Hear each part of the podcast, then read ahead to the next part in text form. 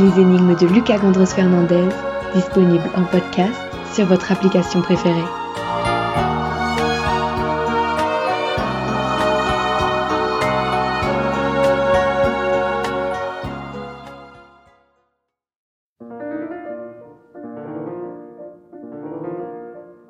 On se souvient tous de ce jour où les maîtresses rigolent avec les enfants, où les parents autorisent aux plus petits quelques taquineries et où même les politiques et personnalités connues pour leur grande rigueur se prêtent au jeu.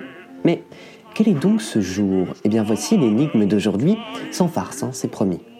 Pour essayer de vous la faire deviner, je vous raconte son histoire. Histoire ici plutôt controversée. Nous sommes en 1564, période de grande renaissance, tant au niveau des sens que du calendrier. Charles IX vient de prendre une décision considérable pour les années à venir. Le premier jour de l'année ne sera plus le premier jour du mois d'avril, mais bien le premier jour du mois de janvier. Et cette mesure n'est pas acceptée par tout le monde. Certains continuent même de s'offrir des étrennes, ces cadeaux que l'on s'offre habituellement le jour de l'an, alors qu'ils sont, selon le calendrier officiel, en retard de 4 mois. Comme chaque mesure, celle-ci finit finalement par être acceptée par la population, sauf de quelques-uns d'entre eux qui se résignent à conserver leurs vieilles coutumes.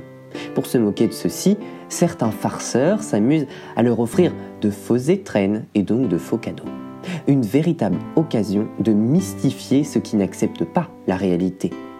Il est également important d'expliquer un autre mot pour bien comprendre ce jour. Petit indice, on le mange. Et là encore, diverses thèses subsistent.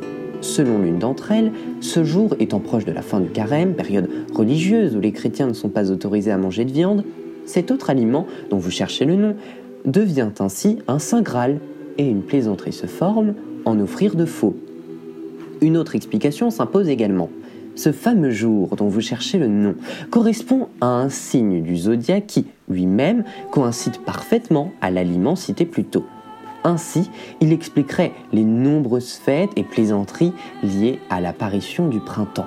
Dans tous les cas, une chose est certaine, on célèbre cette journée dans beaucoup de pays, des États-Unis à la Pologne, en passant par le Japon, bien que les Français aient été les premiers à la célébrer.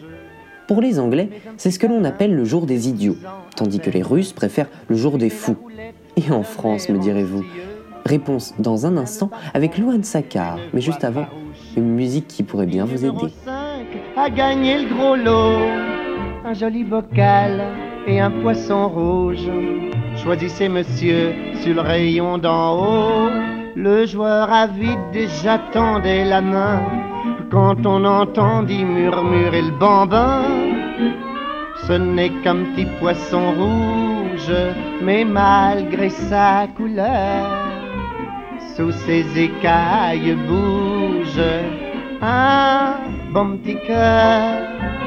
Pour vous ce n'est qu'une amusette, un peu de joie qui s'achète.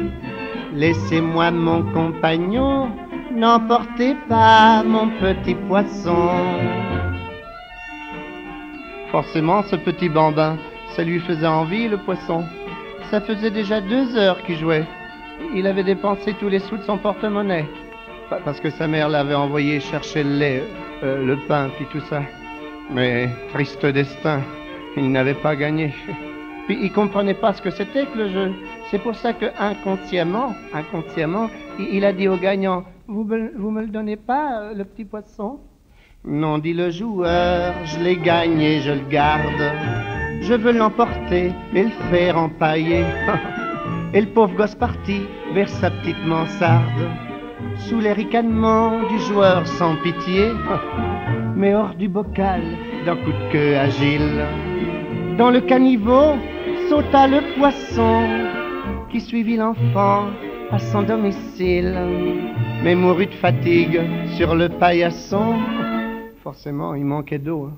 mais fallait qu'il soit agile, ce petit poisson-là, hein. puis intelligent, ah oui. Et puis brave, ah oui, on peut dire qu'il était brave. Voilà pourquoi on peut dire bien souvent, il y a des bêtes qui sont meilleures que les gens. Ce n'était qu'un petit poisson rouge, mais malgré sa couleur, sous ses écailles bougeait un bon petit cœur. Préférant l'amour sincère aux richesses mensongères. Il est mort car les poissons, ça ne vit pas sur les paillassons, c'est bien trop sec pour les petits poissons. Vous écoutiez Bourville, le poisson rouge. C'était les énigmes de Lucas Gandros Fernandez en podcast sur votre application préférée. Et maintenant, la bonne réponse. Vous l'aurez peut-être deviné, la réponse à cette énigme était le 1er avril. Bravo à tous ceux qui ont participé et à bientôt